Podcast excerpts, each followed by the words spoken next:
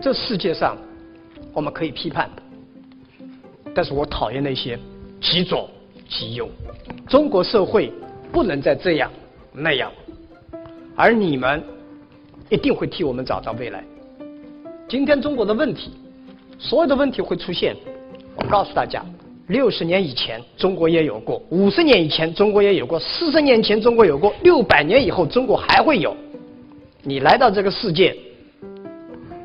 纷繁多多彩，就是因为有这些东西。不是每个八零后、九零后都会成功的，但是有人会成功；不是每个六零后的人都会成功的，但是有人会成功。谁会成功？